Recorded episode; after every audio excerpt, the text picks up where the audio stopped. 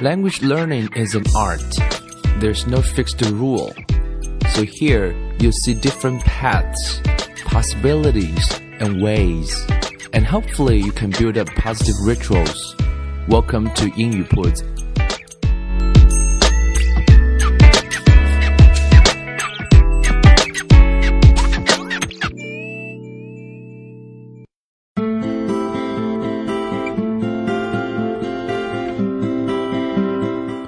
将语言学习融入生活，获取讯息变成常态。Welcome to 英语 Puts and I'm Bill. In today's episode, I'm going to introduce you guys a method, a very interesting method about language learning. It's called Serious Method. 啊，这一集想跟大家来谈一谈啊，语言学上有一种方式啊，曾经是非常的啊流行，也可以说是非常值得我们来探讨一下。 Maybe this is a way, maybe this is something you can follow or you can give it a try. Serious method 啊，在谈这个 serious method 之前，我们先还是把学语言从大的方向上来谈几句啊。因为呃，最近也听到很多的哈 reading club 呃小伙伴也是咨询了一些学英文的问题。 那这些问题综合在一起来讲，其实我们知道每个人的问题都不一样，但是呢，我们确实是有一些原则啊，需要去能够去遵守和是遵循的。因为每个人学英文的 goal 啊，或者是那些啊一些短期的目标啊，都会不一样。有的人说我要提高口语，有的人说我要商务口语，我要出国，我要。考试等等等等等等，然后很多人觉得说我自学的效率不是很高啊，需要报个班儿去学习一下啊。我觉得这都是无可厚非的。可是呢，不管你是不是去报一个班儿去学习一下啊，那个都是一个辅助啊。你自己应该明白一些内心的原则，也就是说，你不能把 one hundred percent，你把那个希望整个是 depend on the class，it's not gonna work。所以，但凡在学英文上，我们能够有突破。啊，在短期也好，长期也好，都能够得到进展的，是啊，了解自己的情况，遵守一些核心的原则，付出踏踏实实的努力的那样的一些学习者。那么这边有一些原则是什么呢？从大的原则上来讲，listening and reading 啊是最重要的。listening and reading 啊，就作为一个孩子来讲啊，listening 会直接对说产生啊不可。估量的作用啊，尤其是你大量的听之后，我们所谓的说，不是说你说说不会啊，我我马上背两个句子我就会说啦，或者马上跟老外聊一聊，我好像会啦。其实那个是啊一种假象，或者说那个并不是真正意义上的说。If you really really want to express yourself in a very fluent way and you want to discuss something. Uh, very meaningful. You talk to something, talk some topic for 20 minutes, for 30 minutes, and I think that needs a lot of input. 所以，呃，听是非常非常重要的。那读呢是另外一个维度啊，它会直接对你的血产生作用，而且啊会内化很多东西。所以这是两个大原则。所以各位每天有在听，每天有在读啊，就像我们的上一集跟大家讲的，不要焦虑，慢慢来啊。那当你在这样做的时候啊，其实就是 you are on the way，and and and it's a long journey，it's a marathon。其实是一点有点像是马拉松的节奏了。啊，我最近在生活当中讲了特别特别多的一个字，就是节奏啊，一个一个 pace 啊，每个人都有自己的那个节奏啊，如果被打乱的话，就会不舒服。那个不舒服的事情呢，人的天性就是排斥，也就是无法去持续的去做啊。而那个 sustainability，我们所谓的持续性啊，才是啊，we should be looking for，and that's one of the most important thing。所以找到你的节奏，听的节奏。啊，和读的节奏啊，有了这个节奏之后，让你觉得舒服啊，适当的 stretch 一下啊，都是没有问题的。所以，我们今天来谈的这个序列法呢，其实在一开始这个影子部分呢，啊，我想啊，也跟这个有关系，跟这个两大原则啊，学英文的两大原则。那听去听什么呢？啊，第一个原则叫做 input that is not understood。input that is not understood is just noise。所以，如果你只是去听那些你完全听不懂的东西，基本上就算就算是噪音。而我们中国人花了大量的时间去听那些啊完全听不懂的东西，很多人觉得我要练听力嘛，所以我直接拿一段 BBC 或者是 CNN 的新闻来听听看。可是很多人听到后来云里雾里，所以你这种路是持续不了的。大家去想一想，你不可能整天去听一堆你听不懂的东西，这是不可能有人持续持续这样做的。所以，曾经有一位语言学家说过这么一段话啊，他拿中文举例：Someone who knows no Chinese or related language could carefully listen to Chinese broadcasts on the radio for 10 hours a day, every day for 10 years, and still not be able to speak or understand any Chinese at all. 啊，这段话有点夸张，就是说，一个人如果对中文完全不了解和相关的就是知识都不知道的话，他可以认真的听中国的广播， 啊，中文的广播每天听十个小时，每天听，然后听十年，然后可能他还讲不来，或者是理解不了中文，因为他是完全不知道的情况下，所以从这个意义上讲的话，大家要记住这样一句话，叫做 “meaningful language is learnable language”。One more time。Meaningful language is learnable language。这里有两个关键字啊，第一个叫 meaningful，第二个叫 learnable。也就是说有意义的语言。那这个有意义是指的是什么呢？我想第一个是指的是你能听懂，第二个是你感兴趣或者是你关注的那个是 meaningful。那只有是 meaningful 了，后面才可学 learnable language。Meaningful language is learnable language。那该怎么做呢？那其中一个方法啊，小孩子身上会试很多叫 TPR 啊，就是在幼儿园教育或者是少儿英语部分用的特别多，叫 Total Physical Response。就成年人发指令，小孩来做，或者呢，就是一块儿来做，或者通过唱歌童谣啊，边唱边做。那这小孩子身上是体现的非常淋漓尽致。这个不是我们今天谈的话题啊，这是我们以后有机会要跟大家来详细探讨的啊。这个少儿英语部分，或者说在少儿英语部分，我们可以获得成年人的。一些启示。其实，我们成年人或者说我们今天的大人在学英文的时候，有很多的误区啊。我们会觉得说，小孩子的语言天赋比较好，小孩子的记忆力比较好啊，小孩子学语言就比较快啊。其实这里面有很多盲点和误区，其实并不是这样的。我插播几句啊，讲到这里，第一个，小孩子的记忆力并不如大人啊，That's for sure。然后，小孩子的语所谓的语言天赋比大人好这一说啊，它是源自于他小孩子的天性。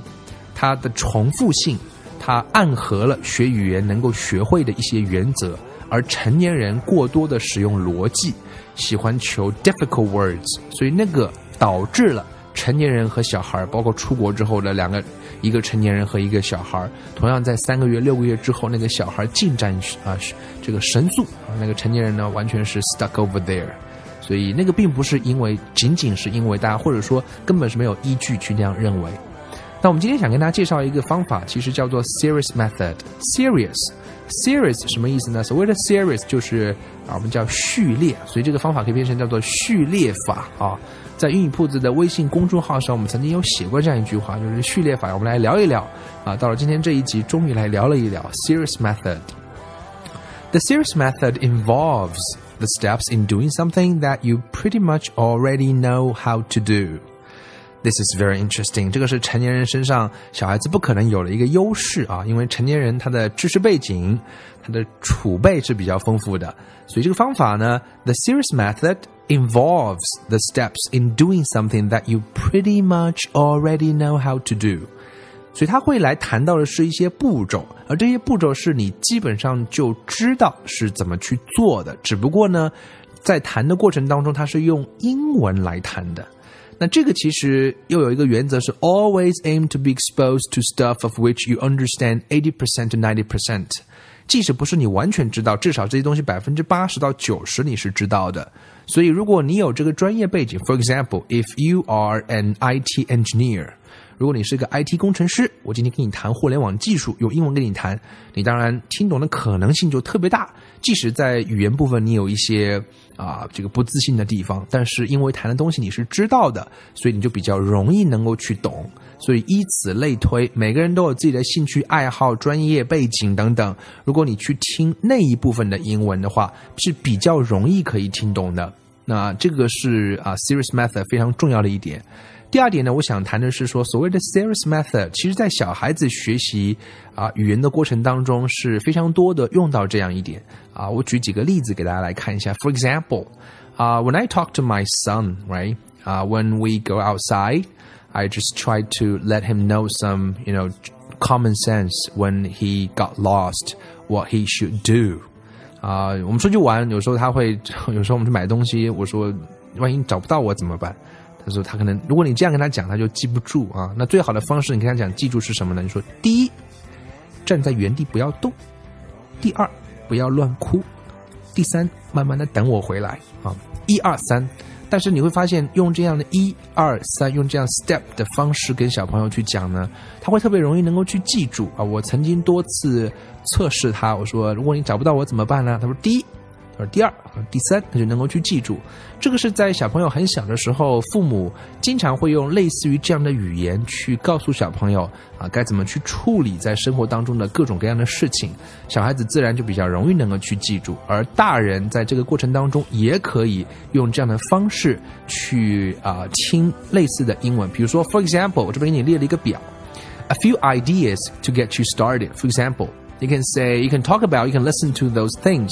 好，这边给大家介绍一个很棒的网站啊，这个网站上就有大量这样的我们叫 how to videos，how to videos。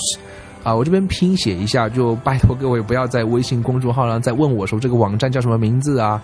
我拼写了一下，各位应该能够记住了啊。我拼的比较慢一点，这个网站的名字叫做 Howcast，拼一下哦，H O W C A S T。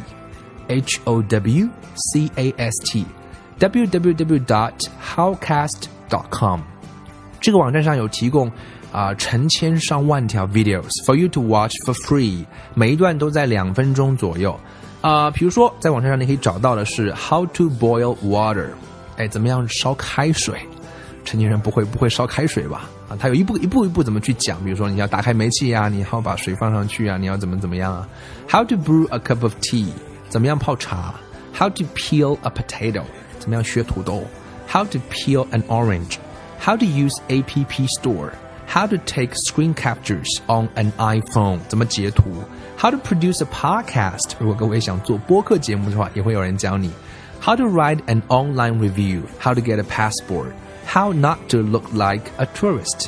我相信这些关键字刚刚讲的什么泡茶呀、煮水啊、剥土豆啊、剥橘子啊、上 A P P Store 啊、做播客啊、写评论啊、申请护照啊，以及旅游的话题，这些成年人其实啊，在中文部分你是知道的，并不是没有，并不是像我们今天去看到一段、听到一段新闻，那个事情本身、那个故事本身你是完全陌生的。在那种情况下，你的语言部分又有一些啊不自信的地方的话，听懂啊的可能性就会降低，进而持续听的可能性就。为零，啊，而这些东西是你可以听明白的。如果你去大量去听的话，慢慢的、慢慢的、慢慢的，我相信会产生一些非常微妙的作用。更重要的是，其实很多在这个过程当中，你也可以获得一些有意思的资讯啊。那我这里想跟大家来举一个例子，呃，大家不妨可以来自我测试一下。嗯，For example，啊，如果今天各位要来告诉一个三岁或者是三到五岁的孩子吧。